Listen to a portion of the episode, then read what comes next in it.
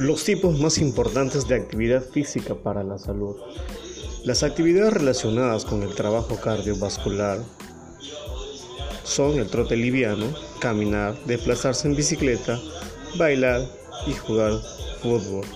Las actividades relacionadas con la fuerza y la resistencia muscular son subir escaleras, levantar cargas y saltar.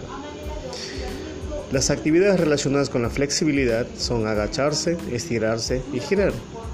Las actividades relacionadas con la coordinación son los juegos con la pelota y bailar. La fuerza muscular es la capacidad motora que permite a las personas vencer una resistencia u oponerse a esta mediante una acción tensora de la musculatura. La flexibilidad, por su parte, es la capacidad de las articulaciones para desplazarse en todo su rango del movimiento. La mejora de la flexibilidad resulta beneficiosa para la calidad de vida. Por su parte, la resistencia aeróbica es la adaptación del cuerpo para mantener una actitud en forma prolongada, restringiendo la fatiga. Involucra a varios sistemas, entre ellos el cardiovascular, el respiratorio, el metabólico y el aparato locomotor.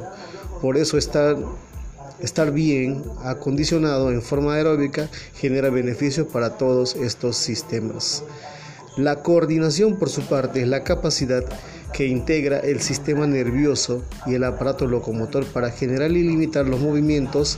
Esta cualidad es necesaria durante toda la vida para realizar actividades cotidianas en forma enérgica y con menor riesgo de caídas.